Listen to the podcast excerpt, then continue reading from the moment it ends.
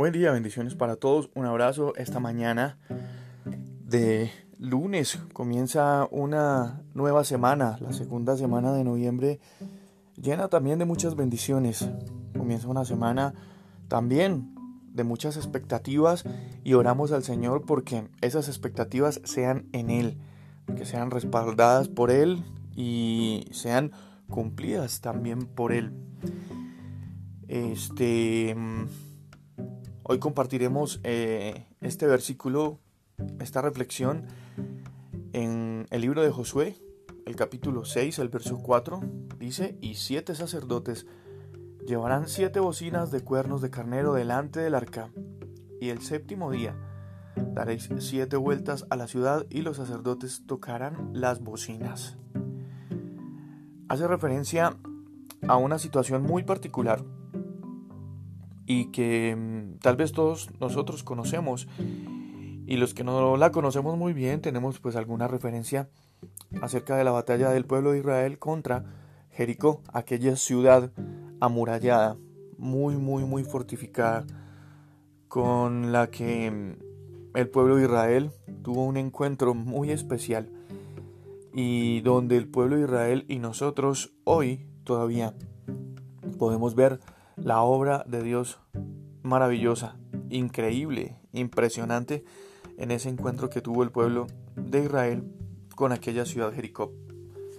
Josué enfrentaba una encrucijada muy muy crucial. Uno de los momentos más importantes de la vida de Josué, confiando en la promesa que Dios le había dado de un éxito contundente en la batalla contra aquella ciudad. Él sabía de antemano el resultado, pero al aproximarse el día del combate, necesitaba una estrategia específica para tener la victoria y probablemente lo que escuchó decir a Dios, una, eh, una parte de lo que escuchó más bien eh, decir a Dios fue el versículo que acabamos de leer.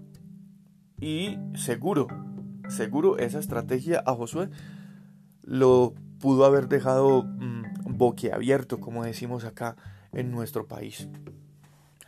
Uno tal vez se puede imaginar una, una gran confusión que, que, tal vez invadiría a los soldados eh, dirigidos por Josué al escuchar que mm, solamente a la batalla iban a llevar eh, unas trompetas, eh, el arca de la presencia del Señor. Y tal vez muchos pudieron haber pensado, o tal vez hasta dicho, no sé, esto no es una batalla, esto no es una estrategia de guerra. Sin embargo, en los momentos de duda como, como estos que se nos presentan en muchas ocasiones, en esos momentos es que vale la pena recordar que la voz de Dios se sobrepone a la nuestra y también se sobrepone a nuestras convicciones, dándonos el mejor camino a seguir, siempre que no olvidemos los tres requisitos para beneficiarnos de sus instrucciones. ¿Cómo así? ¿Cuáles requisitos, pastor? Bueno, el primer requisito es una fe para confiar en el poder de Dios. El segundo es el valor, el coraje y la disciplina para obedecerle.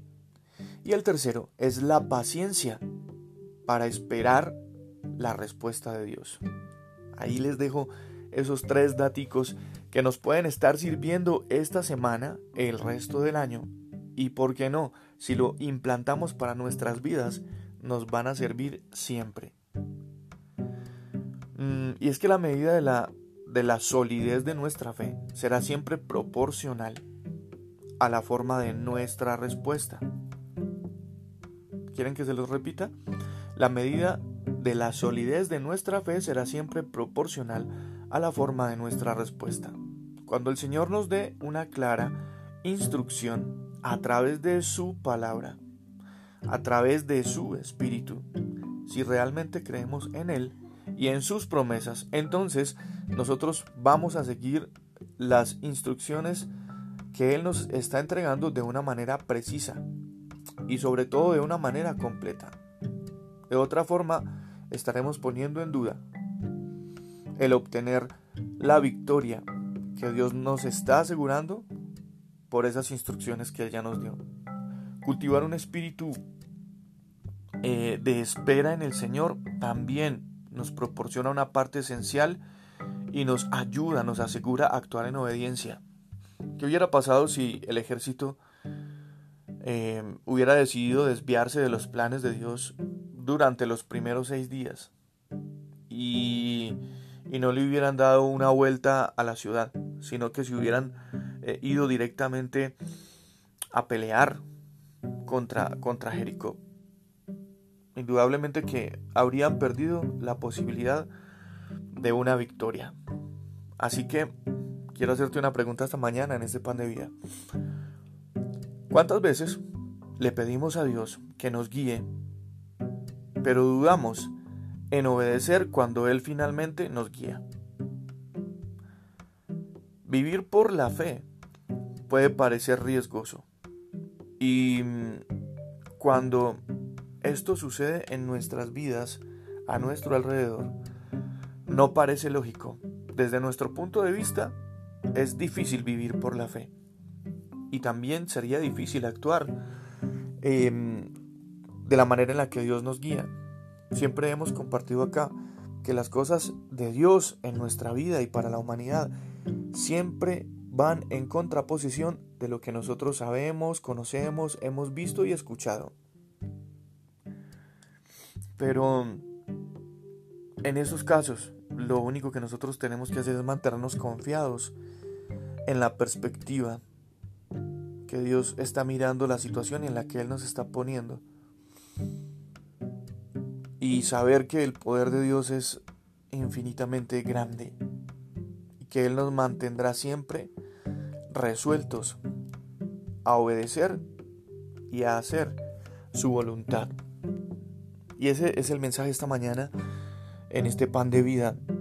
Eh, quiero enviar un saludo muy especial a todos los que nos escuchan, a todos los que comparten este pan de vida y me, y me da un sentimiento de, de emoción y de felicidad mencionar estos países, Estados Unidos, España, México, Ecuador, Paraguay, Bolivia y Singapur en todos aquellos rincones del mundo donde la palabra del Señor llega y todos aquellos que no sabemos, porque lo que les estoy mencionando es solo el reporte que, que puedo obtener de la aplicación en Spotify, pero por la cadena de difusión en WhatsApp sé que ha llegado a muchas más partes.